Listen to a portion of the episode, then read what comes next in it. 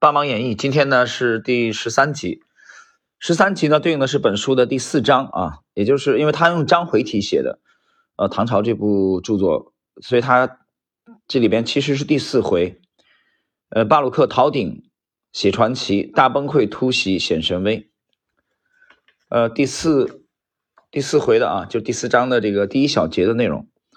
格雷厄姆在哥伦比亚大学的证券分析课一直开设到一九五四年。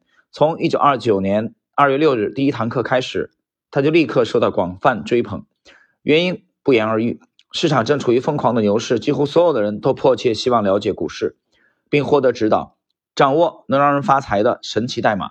而格雷厄姆是一位在华尔街已经取得并且正在取得成功的实战派，他所开的课程，听众当然趋之若鹜。为了加强课程的实战性。格雷厄姆经常引用正在交易的股票作为范例，演示低估或高估的计算过程。他在课堂上分享的部分低估股票确实出现了大幅上涨。按照格雷厄姆谦虚的说辞，是市场情绪高涨造成的。事实上，其中有些股票确实是因为格雷厄姆的讲述而导致的价值发现。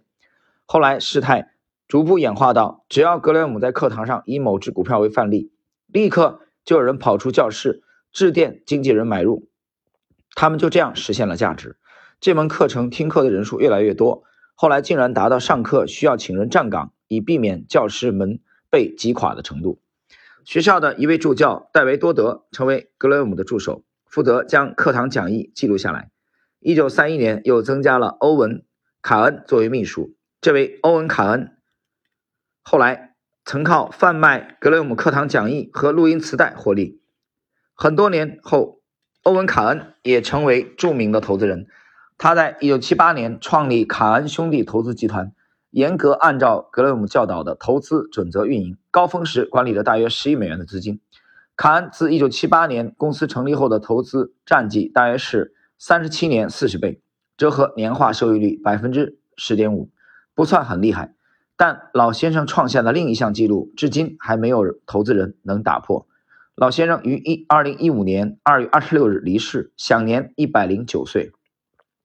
直到离世前一年，老先生仍然每周到公司工作五天。伴随着声望和财富的双双降临，老东家提供的办公室已经无法满足格雷厄姆公司的要求。他在纽约棉花交易大厦里买下几间写字间来办公。新办公室曾经给格雷厄姆带来一次躲开大崩溃的机会，可惜他没有珍惜。等账户亏损超过三分之二的时候，格雷姆才追悔莫及。人生最痛苦的事莫过于此。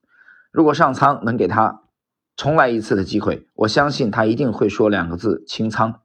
稍后我们会谈到这个故事。除了购置新办公室，格雷姆还为自己的家庭在中央公园旁边租下一个包含十个房间的跃层的套房，年租金一点一万美元。啊，大约相当于二零一九年的十六万美元啊，或者一百一十万人民币。呃，这当中考虑了通胀的因素啊。我们插一句，并雇佣多名男仆和女仆，过上了奢华的生活。大崩溃后，格雷厄姆无力负担开销，解雇了仆人，将房子转租出去。大崩溃突然间就来临了。一九二九年初，格雷厄姆管理的资金已经高达两百五十万美元。一九二九年损失百分之二十，但客户整体状态平静。一者，很多客户自己另有账户操作，亏损比格雷姆更严重；二者，连续多年盈利后出现百分之二十亏损也不算什么，大家普遍认为最坏的情况基本过去了。一九三零年前四个月，股市股市果然强劲反弹，一口气上涨约百分之四十。然后到九月底跌回年初的水平，四季度又下跌百分之二十三。虽然全年指数下跌幅度仅约百分之二十三，但格雷厄姆遭遇了投资史上最惨重的打击，可能是两边挨耳光了。当年亏损百分之五十点五。一九三一年道琼斯指数下跌超过百分之五十二，格雷姆亏损百分之十六。一九三二年七月八日。道琼斯指数创下大萧条期间最低收盘价四十一点二二点，全年下跌百分之二十三，格雷厄姆亏损百分之三。至此，一九二九到一九三二年四年时间，格雷厄姆实现近百分之七十的亏损。期间，客户只有撤资，没有入金。唯一的例外是合伙人纽曼的岳父投入一笔五万美元。当然，也有资料说是七点五万美元的新增资金。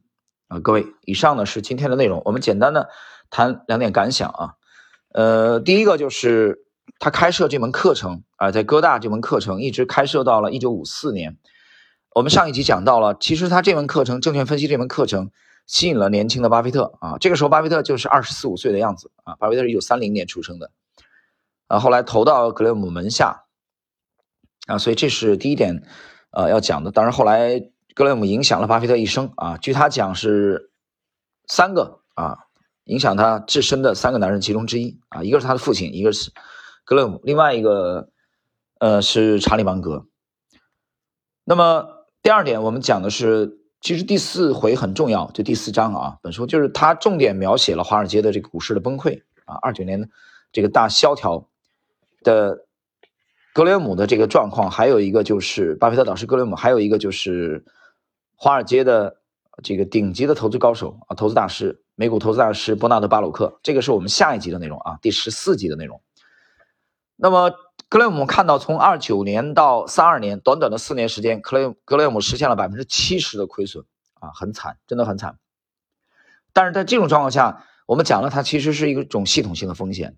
无论你什么风格啊，只要你持有做多的，你必然遭受损失啊。这个时候，不管你是这个右侧的啊，成长的阿尔法的一个投资为主，还是左侧的啊，价投都一样，因为市场。这个系统性的风险啊，绝大多数股票都是下跌的，而且跌幅很惨。所以说，怎么样尽量的规避这种账户大幅度的回撤啊、暴亏？我觉得是其实是每一位这个资产管理的这个啊基基金经理人都应该重视的话题。我觉得去研究历史啊，研究历史的这些经典的案例，研究这个投沿着这个投资大师的足迹啊。我觉得当中应该能给我们提供很多的警示的作用。好了，各位，呃，今天呢，我们这个第十三集啊，格雷厄姆的难抵难挡牛市的诱惑啊，这一集内容就到这里。我们下一集将继续来介绍呃，伯纳德巴鲁克如何在美股大崩溃之前实现神奇的逃顶。